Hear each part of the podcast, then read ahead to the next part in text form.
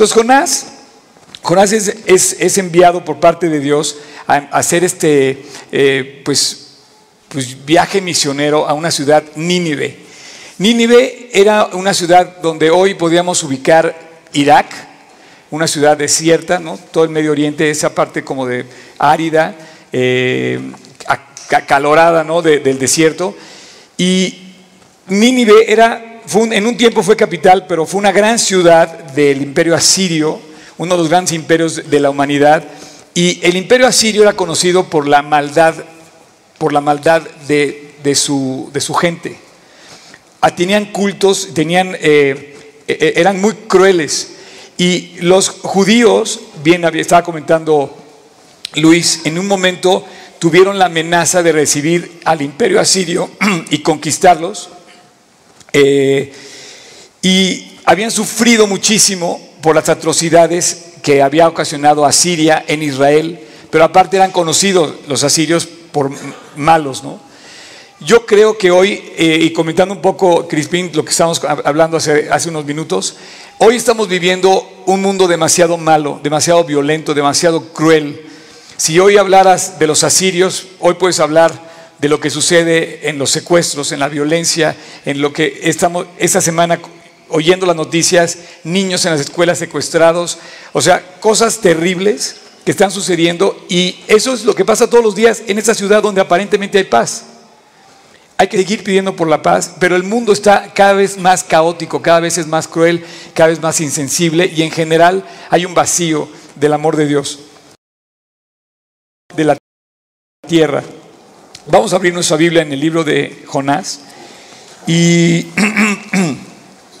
hablando de esto de- del, imperio asirio, yo te puedo decir que como ningún otro, el imperio asirio eh, nos puede ubicar en esta, en esta charla que tenemos ahora, como ningún otro, podríamos hablar de la necesidad que hay, que Dios nos pone para ir a hablarle a la gente de Cristo.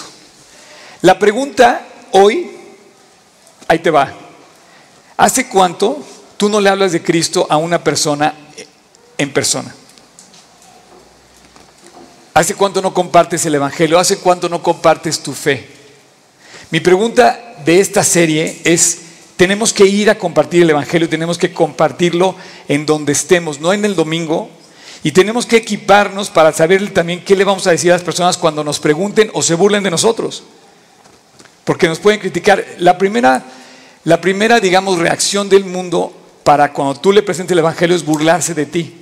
Esa es una, eh, Crispín, esa es una táctica bastante usada, barata y común del diablo o del enemigo para desalentar al creyente. Y entonces la primera es, me burlo de ti, ¿no?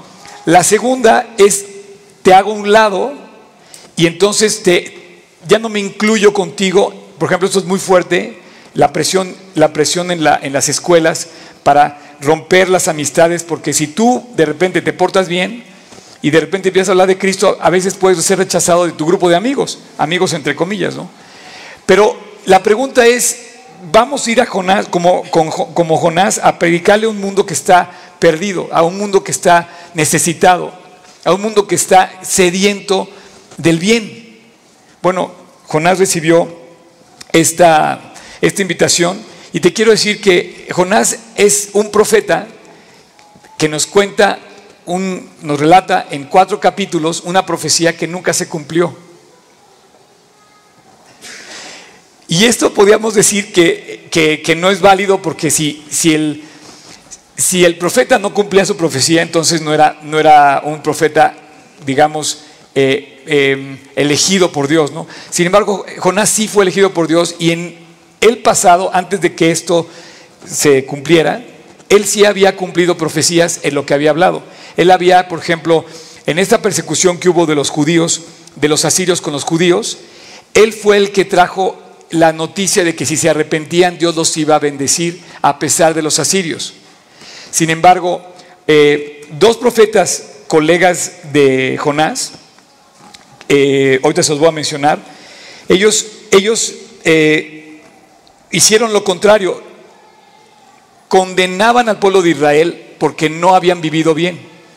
Sin embargo, Dios les da un tiempo de, digamos, de eh, libertad, porque Jonás les presenta esa profecía y, y funciona. Entonces él se dio cuenta que Dios perdonó momentáneamente, temporalmente a Israel, y él sabía que Dios ejerció misericordia sobre el pueblo de Israel y, digamos, permitió que Sennacherib, el rey de Asiria, tuviera piedad de Israel y concediera unos días y unos años de paz. Cuando Dios le dice a Jonás, ve y predícale a los asirios, y dice Jonás, no, espérame, ¿cómo voy a ir yo a hablarle a un pueblo que le causó tanto daño a mi gente, con el que he sufrido tanto? Es como si tú le fueras, te pidiera a Dios que le fueras a hablar a tu peor enemigo. O sea, tú me estás pidiendo que yo vaya y ame y le muestre cariño a la persona que me hizo tanto daño. Eso es muy difícil, para mí no lo puedo hacer. Entonces Jonás, eh, eh, Dios, o sea, la profecía que, le presenta eh, era, tienes que ir a decirle a Siria que si no se arrepiente los van a destruir. Que le quedaban 40 días para destruir la ciudad de Nínive. Y entonces Jonás, no sé si has leído Jonás, o te lo contaron en, los domingos, pero Jonás lo que hace es, no Dios, yo no voy a hacer lo que tú me dices, yo me voy a ir a otro lado, y se va, huye, y entonces en el eh, supuesto camino hacia la desobediencia, Dios sigue tratando con él, y, lo, y tiran al mar, y se lo come una ballena, un gran pez, y él en tres días y tres noches que pasa dentro de la ballena, sufre terriblemente, y él se acuerda de Dios, clama a Dios, se arrepiente, esa es la clave de la historia, se arrepiente y Dios permite que la ballena y el pez o, el pez lo vomite en las playas de, pues, del Medio Oriente, de, cercanas a Jope, donde había abordado el, barco, para que regrese a Nínive y entonces él va a Nínive. Este, tienes un mapa de, las Quiero, quiero presentarles aquí cómo está más o menos la dirección. O sea, toda esta historia sucede por aquí. Nínive está acá. Y él se va a Tarsus. Bueno, eh, eh, eh, él lo que quería llegar a Tarsis. Tarsus era donde era Pablo, pero él quería llegar a España, digamos. Él, él, dijo, me voy a ir lo más lejos posible, no quiero, es más, voy a huir de la responsabilidad que Dios me está poniendo, me voy a ir al otro lado. Nínive estaba por aquí, y Tarsis estaba por allá y dije, voy a irme a Tarsis. Y en ese trayecto en el mar, resulta que se lo traga una ballena, lo regresa, vuelve a Nínive y empieza a predicar.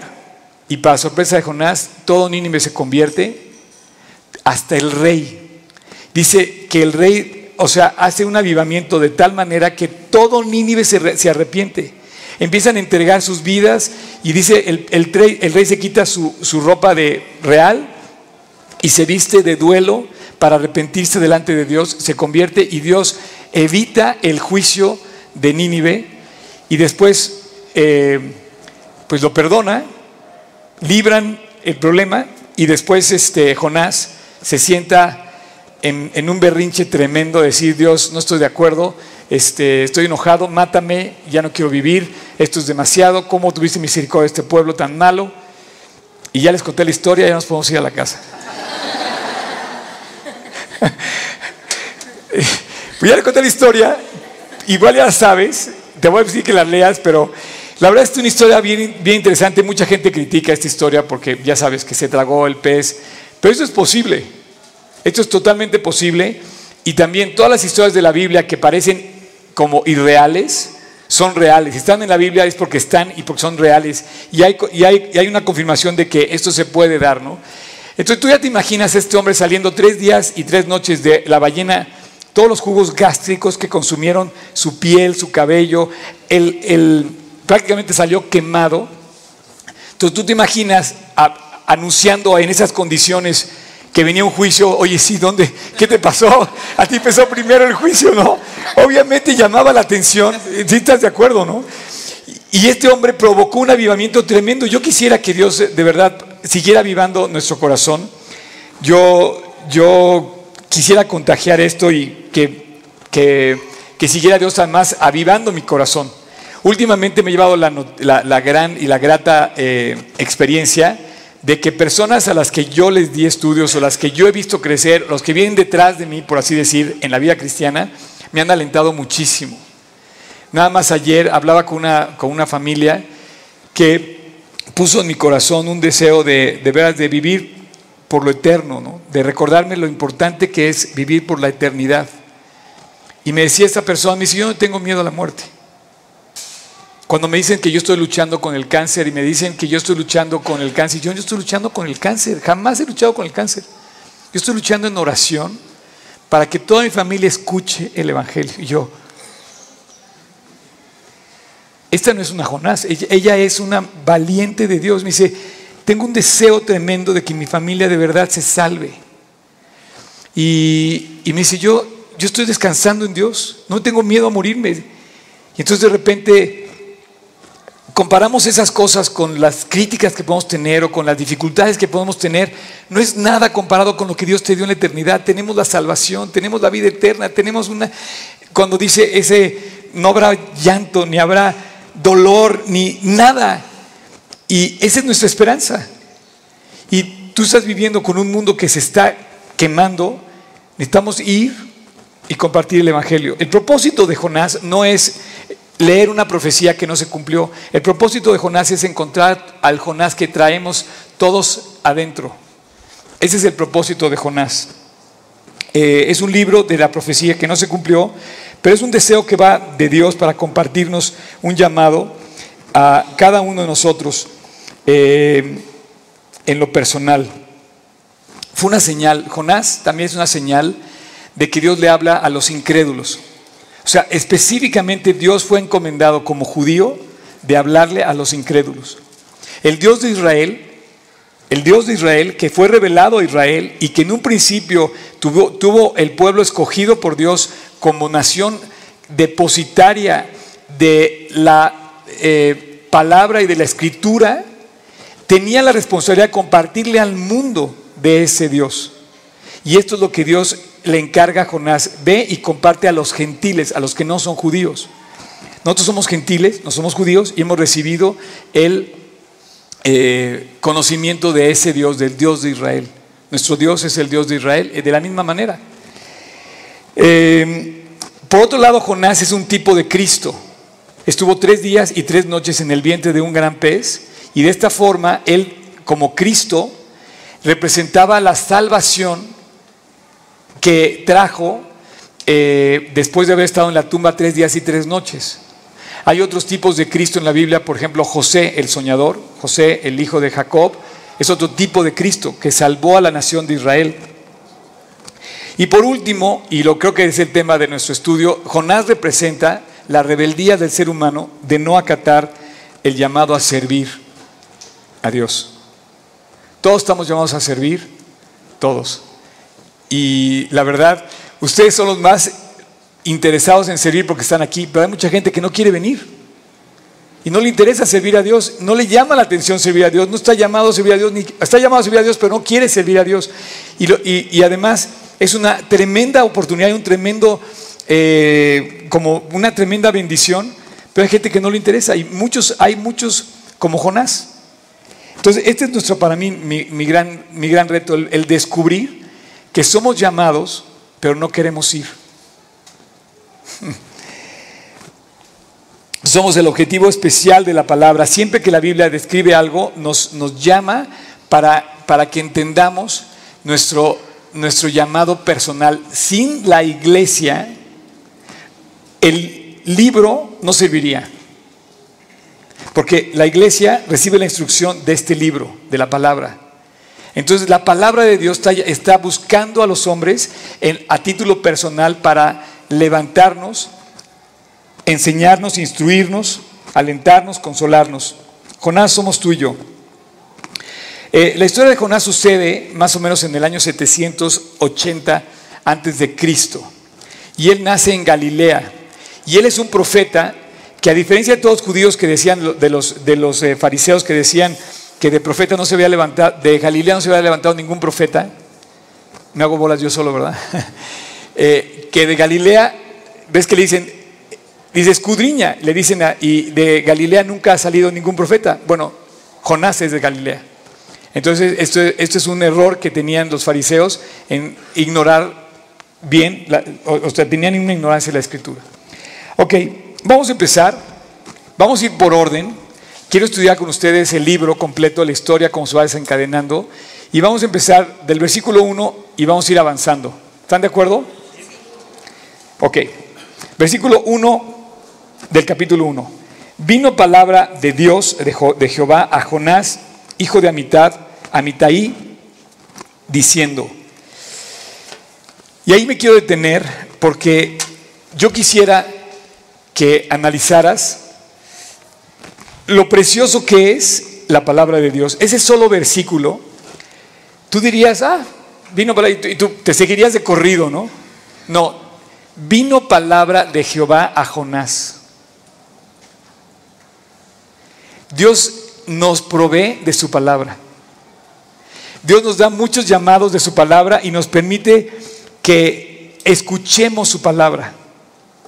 Eh, me encanta porque nadie en el mundo podríamos quedar ajenos a la palabra de Dios. De una o de otra forma hemos escuchado el llamado de Dios en su palabra Hemos escuchado del amor de Dios, hemos escuchado de la cruz del Calvario, hemos escuchado que Dios cambia las vidas, hemos escuchado que Dios murió por nosotros, hemos escuchado la historia de Cristo, hemos escuchado muchas otras historias de la Biblia. Yo podría decirte que sería raro el ser humano que hoy no, no, no supiera o ignorara quién es Cristo.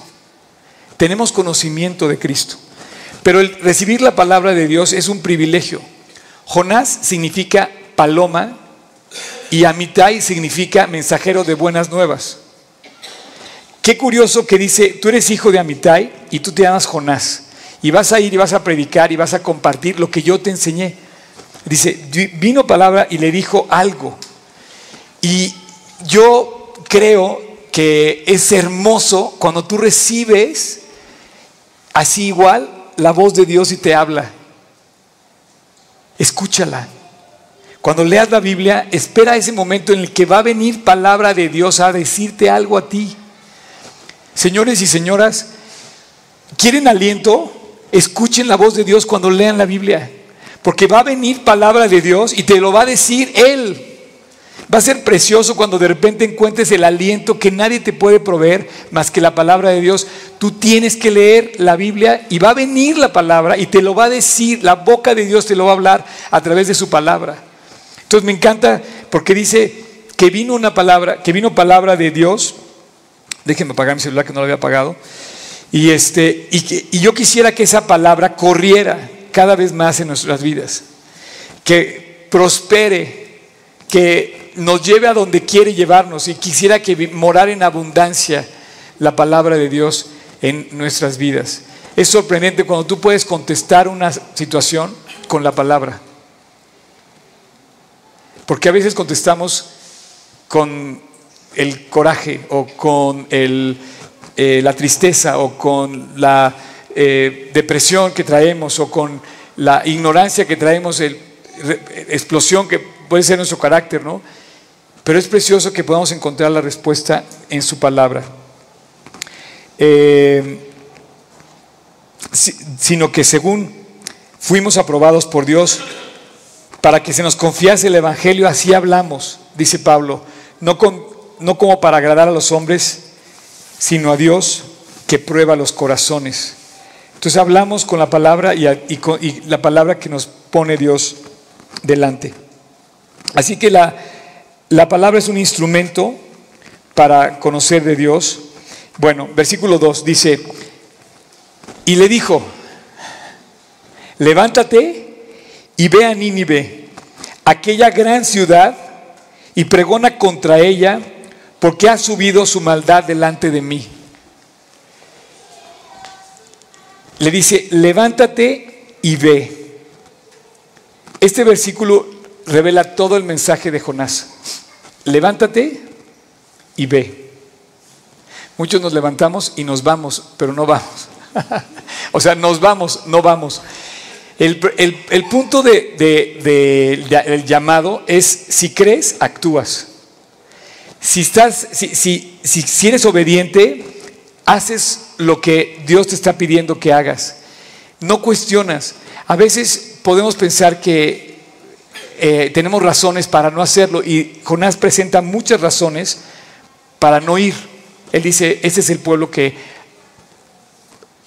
eh, estuvo eh, maltratando, dominando, violentando a la nación de Israel. ¿Cómo quieres que yo vaya? Y empieza a decir, yo no quiero ir. Dice, ve, con, ve a Nínive y pregona contra ella. Habla de Cristo ahí. Y le dice que, va a pregonar. O sea, cuando tú dices que pregones con algo, ¿qué vas a decirle a la gente de Dios? Pues este, eh, no puedes agarrar y decirle, eh, Dios va a condenar y, aunque en un sentido sí, porque ese era el llamado de, Jonás, pero tú le presentas a la persona la oportunidad de que tiene de arrepentirse. Y él sabía que si se arrepentía, eh, Nínive podía corregir. Así es que le dice, ve y pregona contra ella y pregona en una ciudad donde no había amor, pregona amor. En una ciudad donde, donde había eh, violencia, dice, pregona el arrepentimiento. Y si Nínive, se, si Nínive se, se arrepiente, va a ver levantarse una nación completamente diferente y renovada. Eh,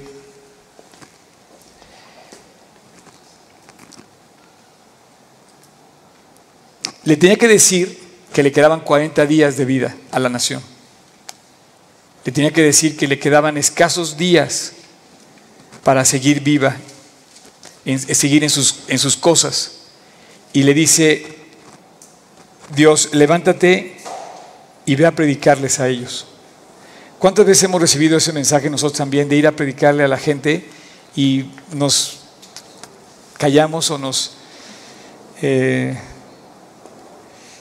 me acuerdo que sucedió algo muy, muy hermoso eh, en el viaje. Andábamos, mi, amigo Isaac y yo, andábamos predicando, andábamos compartiendo el Evangelio. Yo me propuse acabar, cuando lo vi predicar, dije, no, yo tengo que ponerme al mismo nivel que él, ¿no?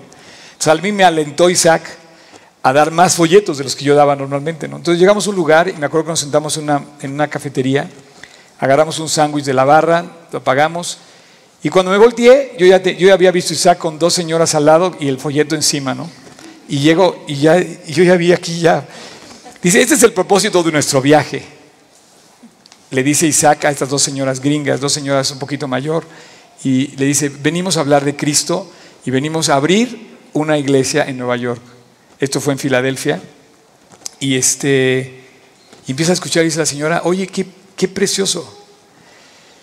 Y, y yo también soy creyente, me dice.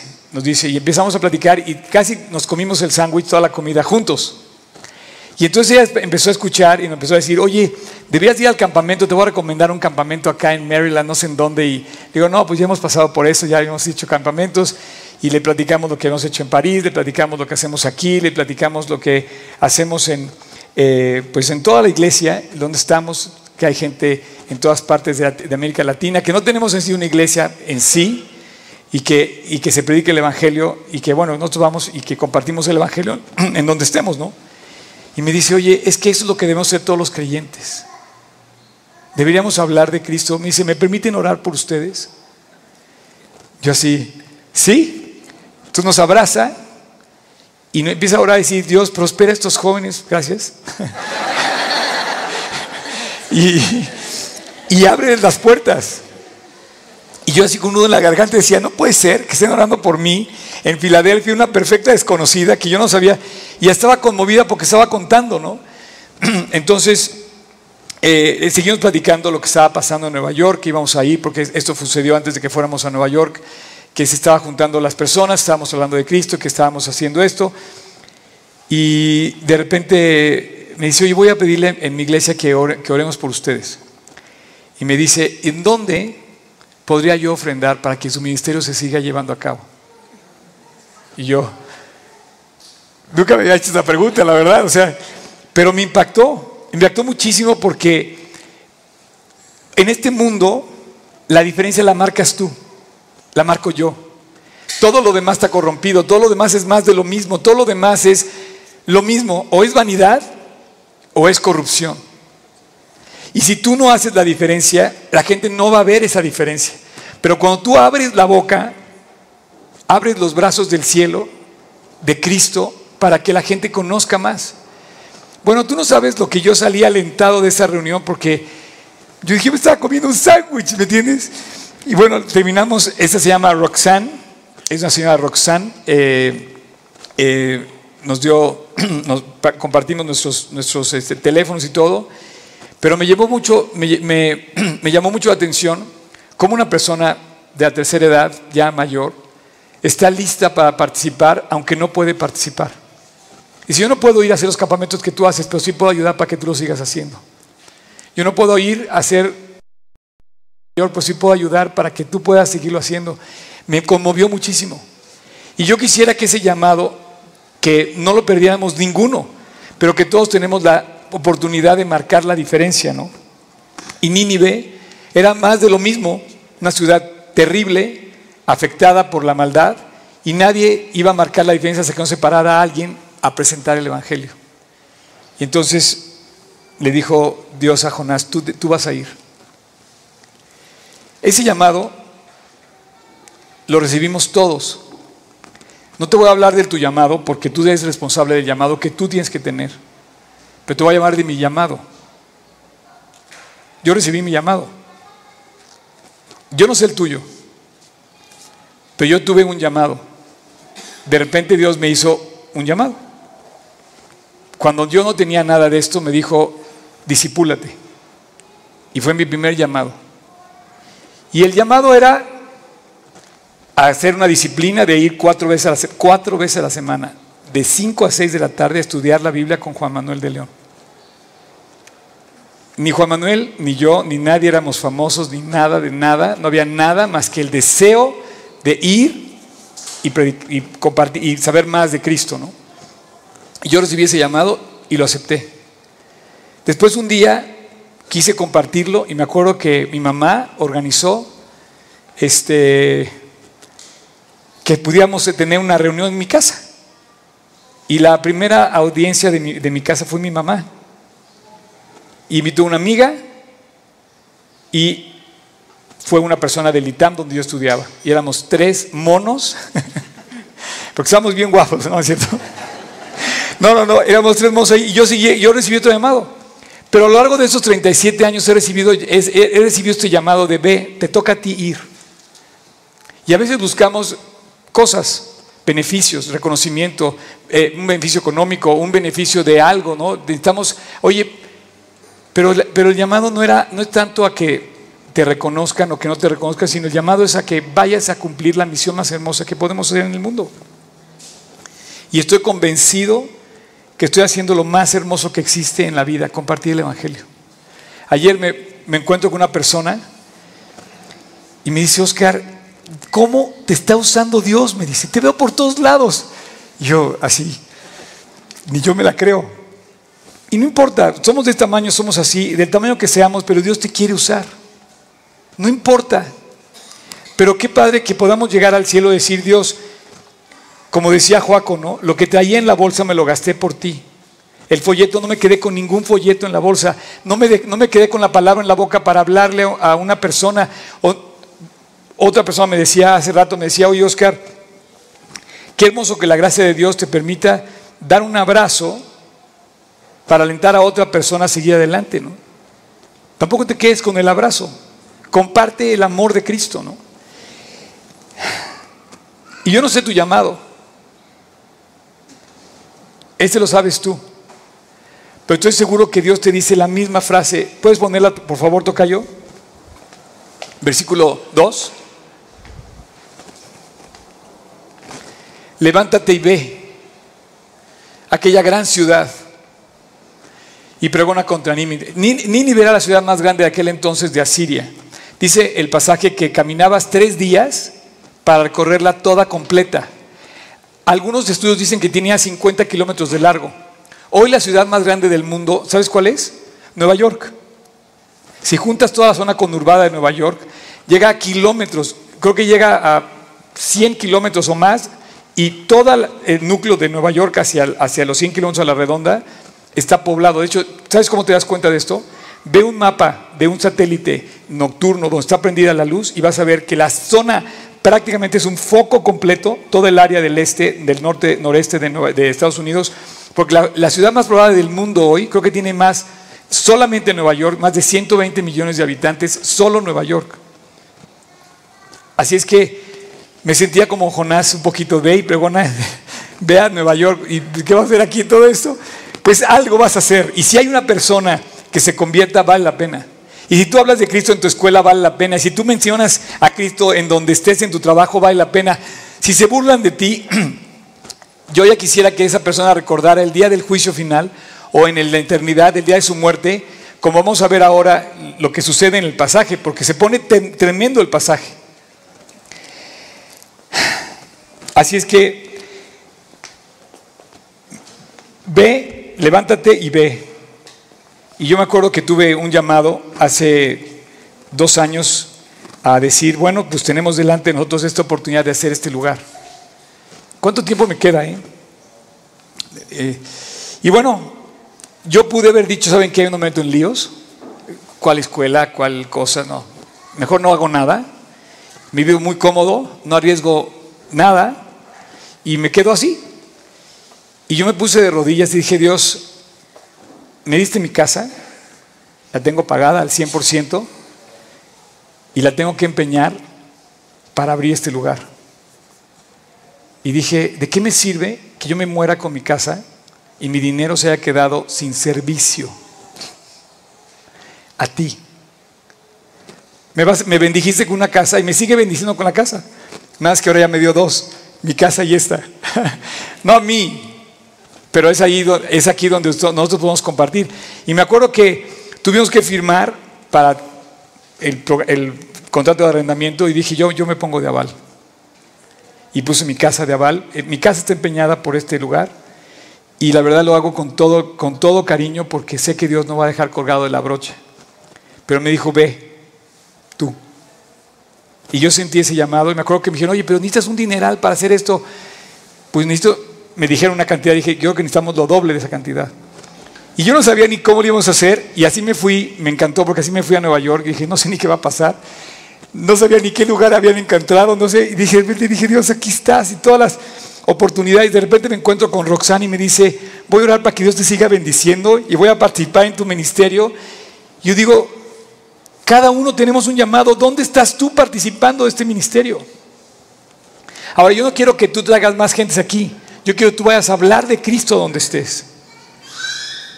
Y que compartas el Evangelio. La palabra de Dios va a seguir circulando.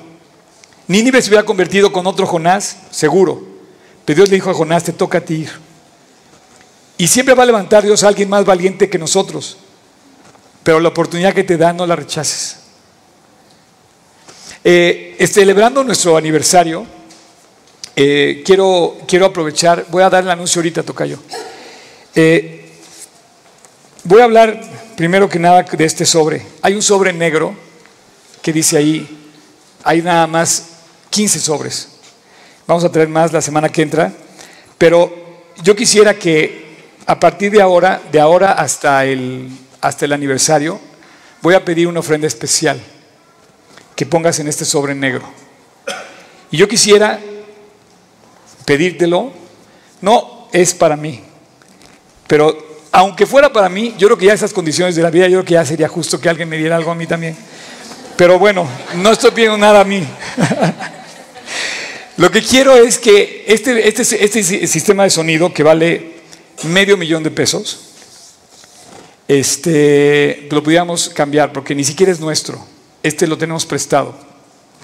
Entonces yo quisiera poner lo que se requiere, se está predicando cuatro veces a la semana aquí, necesitamos eh, mejorar esto, pero yo no te quiero llamar si no puedes. Yo quiero llamar a los que sientan que es el llamado de levántate y ve. Así es que el que quiera tome sobre pone la cantidad que quiera. Y si quieren hacer algo especial, hablan con Ramón, hablan con Hugo, hablan con Marisol. Y, pueden, si quieren hacer una ofrenda especial, de verdad necesitamos conseguir. Yo espero que para el aniversario estrenemos ese, ese sonido. Eh, es el último, digamos, eh, gadget que necesita tener este lugar equipado, porque este sonido que estoy usando yo no es nuestro. Pero bueno, necesitamos cambiarlo y muy eh, agradecidos estamos con, todos debemos estar agradecidos con, una persona que viene aquí, que pues, lo presta de todo corazón y lo podemos usar. Pero ya en las condiciones en las que está creciendo este lugar, ya se requiere que tengamos, eh, pues lo cambiemos, ¿no? Ahora, te quiero invitar a que hagas la aportación que quieras. A lo mejor te hace mucho dar 200 pesos o 1000 pesos, pero si te hace mucho, da, y tampoco quiero que no lo hagas si te hace complicado, ¿no? Pero a lo mejor te hace poco dar los medio millón y sabes que yo te lo compro. Y resolvimos el problema. Puedes salir de factura tu nombre si quieres. No, te lo digo en serio, la verdad es que yo no busco lo mío, no busco para mí, lo estamos compartiendo todos. Y entre más construimos, construimos una iglesia que ha trascendido. Hoy me siento sumamente feliz de que te estoy diciendo algo que está pasando real con ustedes aquí. Este lugar ha trascendido las fronteras de este país. Mañana empiezo yo un programa de radio que me invitaron. Digo, no sé. Y ahí estoy. le dije, yo al, le dije yo locutor, lo único que te voy a pedir es que yo voy a hablar de Cristo. Es que tu programa FIT estuvo increíble. Sí, ¿verdad? Ya ves, te dije que iba a estar buenísimo. Y entonces me invitaron a participar en un programa de radio todos los lunes a las 9 y media de la mañana eh, en FM. Luego les voy a decir cuál es la estación, porque yo ni yo la sé. No en México, va a ser en Monterrey. Me van a entrevistar desde Monterrey.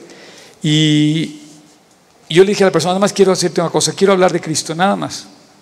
Si no, no me invites. Y estamos trascendiendo, sí, pero ¿para qué? ¿Para quedarnos cómodo? No, Jonás se fue a buscar la comodidad que él quería. Y Dios le dijo, no, vele a hablar al pueblo. Y bueno, te lo dejo así. Eh, es nuestro aniversario número dos. Vamos a tener una gran celebración. Entre ellas, te voy, a compartir, te voy a compartir algo que me va a conmover. Ustedes van a encontrar ese mural transformado en unos días.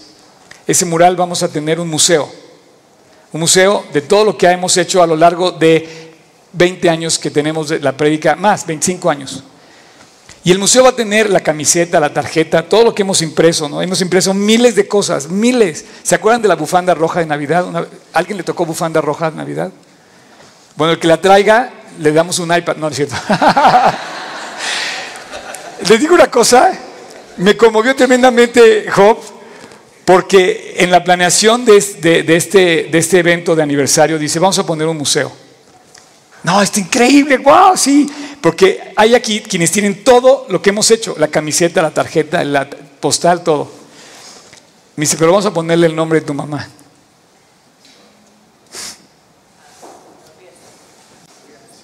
Ese museo se va a llamar Alicia Benson, que fue la persona que inició con esta reunión. Ella abrió la puerta de su casa, jamás imaginó que abría la puerta de miles de personas. Jamás imaginó que al ponerme a predicar a mí como su hijo, iba a tener a su hijo predicando, no se preocupen, ¿eh? iba a tener a su hijo predicando en Nueva York y en París. Pero ella no se preguntó, ella fue. Y dijo, yo voy, yo pongo mi casa. Esta reunión se inició en la casa de mi mamá ponía sus dulces, acomodaba sus sillas, me tocaba ver cómo arreglaba el baño, cómo barríamos para que no hubiera hojas en la entrada. Y jamás imaginó que ese corazón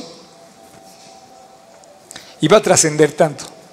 Tú eres testigo de eso, tú eres testigo de eso, tú eres testigo de eso. Y tú, bueno, mi mamá está en el cielo y su casa no pudo haber tenido mejor utilidad que haberla abierto para hablar de Cristo. Yo te pregunto, tú ¿Te ofendes porque yo saco un sobre pidiéndote 200 pesos o 500 mil? La verdad, hay gente que le sobra ese dinero. Y a mí no me da vergüenza pedirlo porque lo, quiero usar para, para Cristo. ¿Cómo voy a avergonzar ni que me lo voy a robar? La gente me conoce, son muy fácil ubicar. Ustedes me conocen a mí más que yo a ustedes. hay gente que me choca, la verdad, todos que me ven y todos que tienen su página de Facebook sin su foto, qué mala onda. Pongan su foto, o sea, ¿cómo es posible que no se den, que no se den a conocer? Yo sí, ¿verdad? Yo estoy acá y acá y acá y todo el mundo sabe de Oscar, pero ustedes ni siquiera se atreven a decir yo soy fulano y aquí estoy, ¿no? Ustedes me ubican más fácil a mí que yo a ustedes. Y yo recibí ese llamado y lo quiero hacer, lo quiero seguir haciendo. Y voy a agarrar y voy a decir, Dios, hasta el último día de mi vida, como esta mujer que conocí ayer y que me dijo, hasta el último día de mi vida quiero que se predique la palabra a mi familia. Y bueno, la verdad, Job, yo quiero darte un aplauso frente a todos por esa ocurrencia que tuviste. Porque en unos días va a estar, para este aniversario, eh, queremos, queremos abrir el museo el primero de, noviembre y todo todo el mes que esté el museo ahí visible con todo lo que hemos hecho y la explicación de cada cosa con la que hicimos y van a verse, se van a sorprender de todo lo que hemos hecho en este lugar. Y Dios lo sigue haciendo. Apenas regresé de Nueva York, ya estamos planeando el aniversario y así sigue esto, ¿no? Eh, y vamos a tener cosas increíbles. Ahorita les voy a avisar, al final no se vayan, les voy a avisar de qué se va a tratar el aniversario. Vamos a tener tres días especiales, ¿ok? Bueno, eh, continuando con Jonás. Dice Pedro, eh, el Señor no retarda su, promesa. Puedes poner el versículo de Pedro. El Señor no retarda su promesa, según algunos la tienen por tardanza, sino que es paciente para con nosotros, no queriendo que ninguno perezca, sino que todos procedan al arrepentimiento. Si alguien es así paciente, se llama Jesucristo. Si alguien sabe esperar, se llama Dios. Él ha esperado y va a esperar hasta que tú digamos, eh, reacciones y te va a seguir buscando y nos va a seguir buscando. Solo lo único que te quiero decir es que te estás perdiendo de la bendición mientras más te tardes. Pero va a llegar un momento en que la puerta se va a cerrar, como se cerró la puerta del arca, o como llegó el juicio a Nínive, o, como llegó al juicio en la vida de Jonás, perdón, y se va a cerrar, y va a empezar el juicio. Y entonces no va a haber más remedio Así es que hoy el mensaje de nosotros sigue siendo el mismo, ve, levántate, ponle acción a tu fe. Y hoy ese día te digo una cosa, no dudé firmar de aval, porque dije, Dios, si algo he recibido, ha sido de ti. Y aquí estamos. Jonás 1.3 dice, y Jonás se levantó para huir de la presencia de Jehová a Tarsis y descendió a Jope, halló una nave que partía a Tarsis y pagando su pasaje entró en ella para irse a Tarsis, lejos de la presencia de Dios. Jonás se levantó, o sea, hizo nada más la, mitad de la, de, la, de la, invitación, levántate y ve, y él se levantó, pero se fue, pero se fue a otro lugar. Y, Jonás lo que hizo no fue, precisamente fue no obedecer. O sea, fue eh, desobediente. Desobediente, desobediente. ¿Te suena? ¿O te suena mejor rebelde? Porque fue rebelde también. O sea, levántate y ve. Y empezó, dijo no, Dios, empezó, y empezó a rebelar, a rebelarse contra el, llamado de Dios. ¿Sabes? Aquí es donde entra la plática del tocayo, el orgullo. Porque empezó justamente a manifestar su orgullo. Cuando empezamos a desobedecer y cuando empezamos a rebelarnos, es que el orgullo anda rondando por ahí en tu corazón. Cuando empieza así la máquina a crecer así en coraje y todo eso, nuestro orgullo está así carburando el, el sistema de rebeldía y de desobediencia. El orgullo que nos permite solamente pensar en nosotros mismos. Al final de cuentas eso es el orgullo. Pensar en ti, pensar en mí. Entonces Jonás empezó a pensar en sí y le dijo, se levantó, pero dijo, se fue a huir de la presencia de Dios, agarró un barco y vamos a otro lado. Esto es como si vieras a una persona en tu escuela que necesita que le hables de Cristo y cierras los ojos y no le, y no le compartieras o no le ayudaras. Esto es como ignorar lo que pasa a nuestro alrededor. Esto es como venir, pasar y decir yo no vi nada, como aquel fariseo que pasó junto al samaritano. ¿No? No me voy a contaminar, me voy de un lado, ¿no? Y me paso. Y entonces empieza a manifestar el orgullo que traemos dentro cada uno de nosotros, sabiendo que Dios puede cambiar nuestra vida, pero lo dejamos pasar. Huir siempre es más fácil que enfrentar. ¿Sí o no? Cuando enfrentas un problema con, por ejemplo, con un ser querido, con alguien querido, lo padre es que cuando lo enfrentas debes ganar más en la relación con la persona. Pero a veces la gente prefiere huir del problema y se prefiere alejarse de la persona por ese problema.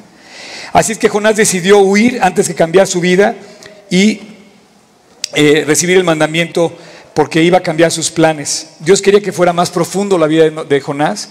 Dios quería que fuera más a fondo y, y Dios y Jonás dijo, no, yo no quiero ir más a fondo, yo quiero seguir cómodo, a mí no me molestes, yo quiero irme a, gusto a España, me voy a ir a descansar allá, no sé qué pensó, y me voy a ir a un, punto desconocido suficientemente lejos como para que no me vayas a recordar que tengo que ir a Tarsis, digo, a Nínive. Así es que el primer impulso que tenemos como hombres carnales es huir. Ese es el primer impulso, y ahí está. Jonás se levantó para huir. para entrar en enemistad con la gente y con Dios. Las condiciones para huir siempre están puestas por el enemigo. Siempre hay chance de azotar la puerta, cerrar el cuarto, irte, salir, colgar el teléfono, no volver a saber nada. Siempre, siempre el barco, el barco para zarpar a Tarsis va a estar anclado a tu lado, siempre, para que te puedas subir al barco e irte a Tarsis. Las condiciones para huir el enemigo siempre las pone. Tenemos la, excusa siempre al lado y la rebeldía va a estar ahí. Y otra cosa que provoca que provocó esto de huir fue no solamente irse, sino que también todo lo que tuviera que ver con no obedecer empezó a ser una realidad en la vida de, Jonás. Y bueno,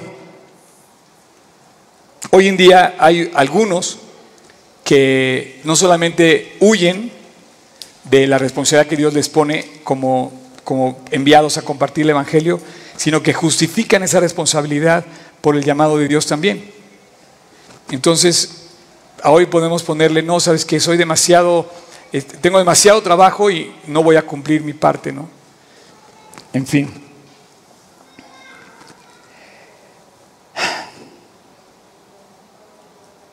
Oseas y Amós eran los profetas que fueron colegas de Jonás, que predicaron primero la destrucción de Nínive, perdón, de Israel. Y Jonás levanta, Dios levanta a Jonás para decirle a Israel que va a tener un periodo de paz con los asirios. Entonces, unos predicaron la destrucción, Amós y Oseas, y, y Jonás predicó o profetizó que iba a traer paz con los asirios un tiempo. Y bueno, vamos a leer la última parte. Creo que ya llegamos al final. Vamos a dejarlo aquí. Este Vamos a leer hasta el capítulo 6, hasta el versículo 6. Dice, pero Jehová hizo levantar un gran viento en el mar y hubo una tempestad tan grande que se pensó que se partía la nave. Y los marineros tuvieron miedo y cada uno clamaba a su Dios y echaron al mar los enseres que había en la nave para descargarla de ellos. Pero Jonás había bajado al interior de la nave y se había echado a dormir. Y el patrón de la nave se le acercó y le dijo, ¿qué tienes, dormilón? Levántate otra vez, levántate y clama a tu Dios. Quizá Él tendrá compasión de nosotros y no pereceremos. Bueno, yo nada más quise llegar hasta este lugar porque si bien estaba el barco, pagó su pasaje, abordó el barco para irse, también está esta tempestad que Dios levanta en nuestras vidas. Y hay varios elementos aquí muy interesantes. Uno es la tempestad, porque Dios nos empieza a hablar y nos empieza a mover las cosas a través de las tempestades. A veces no podemos escuchar a Dios hasta que nos pasa algo que nos mueve el tapete realmente, ¿no? Y Muchas veces nos habla Dios y de muchas maneras nos habla Dios. Y nos puede hablar a través de una tempestad, de una dificultad, y nos, y nos hace, levántate y busca a Dios entonces. Así es que los que viajaban en el barco, es interesante quiénes iban en el barco. Por un lado, iban unos marineros. ¿Puedes volver a poner el pasaje, Tocayo? Dice, los marineros tuvieron miedo. En nuestro barco, que se llama La Vida, hay marineros que traen miedo, navegando junto con nosotros. Y cada uno clamaba a su Dios, ándale chaparrín. Ahí se ve la creencia en qué crees en serio. La realidad de tu fe ahí se ve. Cuando está la tempestad, ahí es donde empiezas a ver la realidad de tu fe. Dice, y echaron al mar los enseres de la nave para descargarla de ellos. Y te das cuenta que sus esfuerzos fueron esfuerzos, pero no cambiaba la tempestad. El mundo se muere en esfuerzos. No puedo creer que Trump y Hillary son los candidatos a la presidencia de Estados Unidos como si no hubiera gente buena que realmente hubiera podido llegar a esa, a esa, a esa posición. Tenemos que orar por Estados Unidos también. Tenemos que orar por nuestra nación, pero no puedo creer, no puedo creer que no haya habido gente moral, honrada, respetable, que llegue a esa posición y ahorita estamos, van a votar por dos personas, no sé, y ahí te das cuenta que el hombre mismo generó la misma tempestad en la que vive. De verdad. O sea, todo el esfuerzo del hombre ha generado solamente que la tempestad siga a todo lo que da. Los marineros se esforzaron, pero no calmaron la tempestad. Y bueno, otro personaje que viajaba son los creyentes. En el barco iba Jonás, un creyente que no le interesaba nada, inutilizado, sin deseos de ir, sin deseos de actuar, sin deseos de manifestar a Dios. Era para que él se hubiera levantado y decir, ¿saben qué? Hay que pedirle a Dios que calme esto.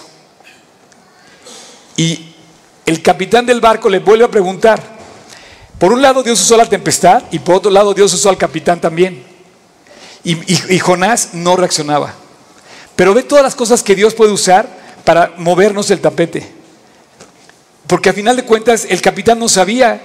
Y le pregunta y le dice, ¿puedes bajar al, al versículo 6, Tocayo? Dice, y el capitán de la nave se acercó y le dijo, ¿qué tienes, dormilón?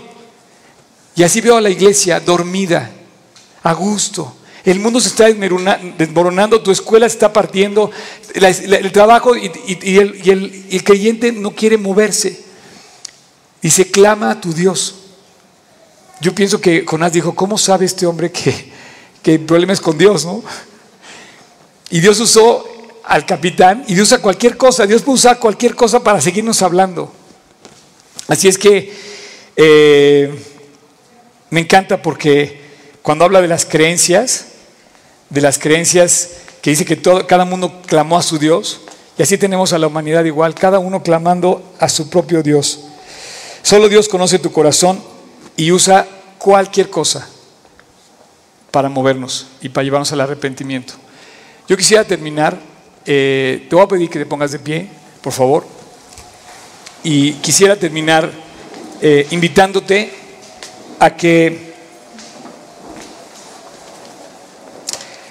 analizaras cómo, cómo Dios conoce tu corazón. O sea, Dios, Dios sabe dónde estás. Y en el caso de Jonás, él sabía dónde estaba. Y sabía que necesitaba que le hablaran. En el caso de Jonás, eh, Dios lo mueve Primero con la tormenta y después con el capitán. Pero lo quería llevar a, un, a, un, a un solo lugar, que se llama arrepentirse. Y a lo mejor Dios está llamando ahorita, a mí también, a ese, a ese momento, arrepentirnos para, para levantar el vuelo, para, para movernos hacia Dios. Si tú ya conoces a Cristo, Tú puedes regresar a Dios inmediatamente, agradando su palabra y buscándolo otra vez para obedecerlo. Pero si no conoces a Cristo, Dios sí sabe dónde estás tú. Y quizá hoy está respondiéndote a esa necesidad para que lo conozcas.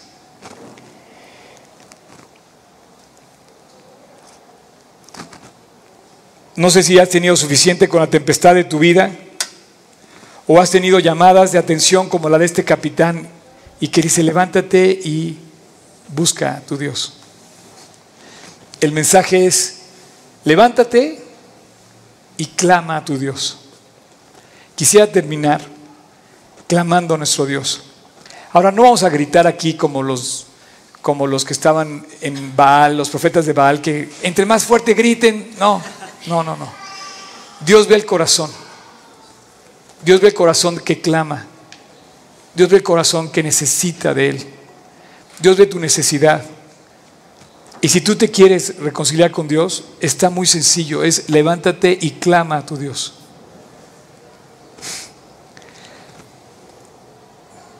No caigas en la indiferencia de Jonás. Cae en la necesidad y en la urgencia que tienes de darte cuenta que tu pecado te ha apartado del bien y te ha apartado de Cristo y te ha apartado de la vida eterna. Nuestro pecado nos ha separado para siempre de Dios. Necesitamos reconciliarnos con Dios, necesitamos regresar con Dios. Yo voy a hacer una oración y voy a terminar con oración, pero esa oración va dirigida a esas personas que no se han puesto en paz con Dios. Yo hice esa oración hace 37 años, yo no la tengo que volver a hacer, pero si tú no lo has hecho, te pido que en tu corazón, con toda libertad, si tú quieres, Dios y tú se reencuentren. ¿Cómo? Tienes que pedirle perdón.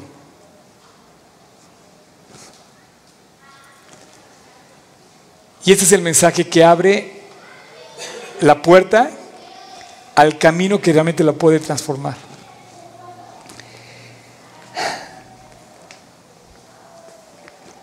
Cierra tus ojos, inclina tu rostro. Amado Dios, te quiero dar muchas gracias por darme la oportunidad de compartir el Evangelio contigo,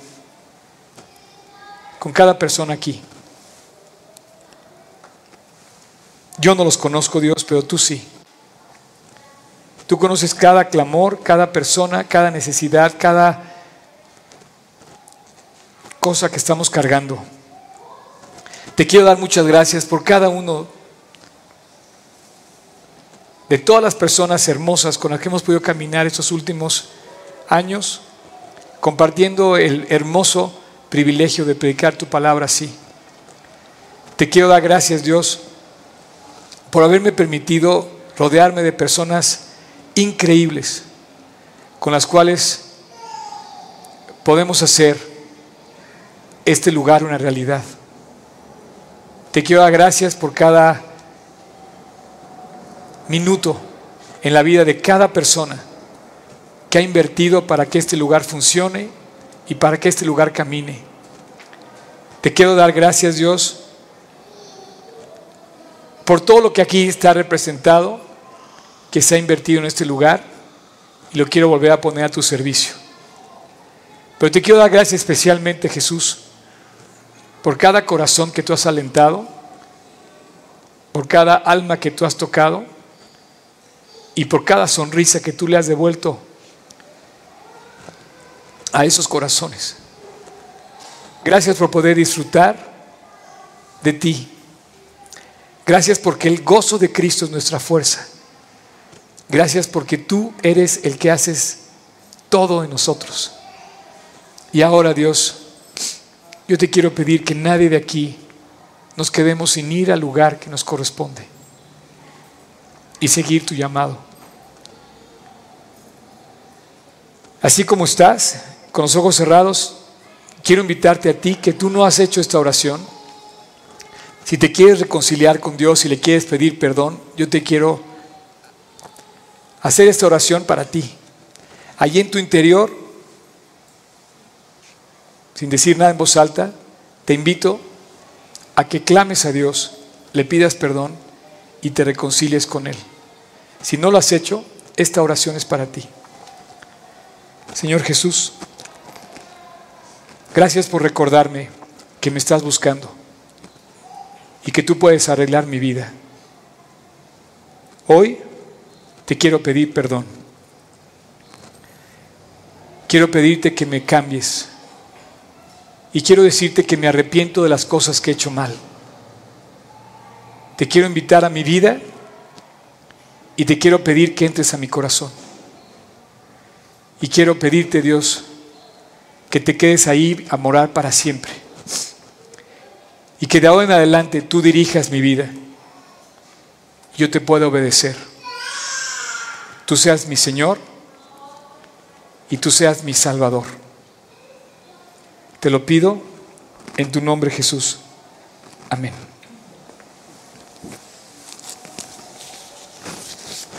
Muy bien, pues ya pueden pasar los del worship, por favor. Este, antes de, de continuar, me gustaría nada más preguntar si hay alguna persona que esta mañana haya invitado a Cristo a su corazón a través de la oración que yo hice. Me gustaría que lo hiciera levantando su mano. Si alguien lo hizo, me encantaría. Gracias a Dios. Perdón, ¿cómo te llamas? Ana. Ana, ¿dónde está Cristo ahorita? Si lo invitaste, ahí entró. Y ese es el más grande regalo. Eso, por eso hacemos todo, para que más gente conozca que es gratis, porque al final de cuentas Dios está disponible siempre en cualquier lugar. Es para ti. Y dice, te voy a, leer, leerte un versículo. ¿Alguien más? ¿Alguien más como Ana que ha invitado a Cristo hoy a su corazón? Mira, Ana. Este versículo está en la carta de Corintios. ¿Dónde estás acá? Y dice, de modo que si alguno está en Cristo, una nueva criatura es. Las cosas viejas pasaron y aquí todas son hechas nuevas. Jesús cambia las vidas y, además nos lleva al cielo. Ahorita te vamos a regalar una Biblia para que la empieces a leer. Mucho gusto. ¿eh? Bienvenida. Ok. Eh, ¿Empezamos? Sí. Necesito, necesito compartirles lo del aniversario Cantamos esta canción para dar gracias y después de la canción vengo a, compartirles todo lo que vamos a hacer el aniversario, ¿sale? Pero, pero con esa cara de contentos, yo veo muy serios.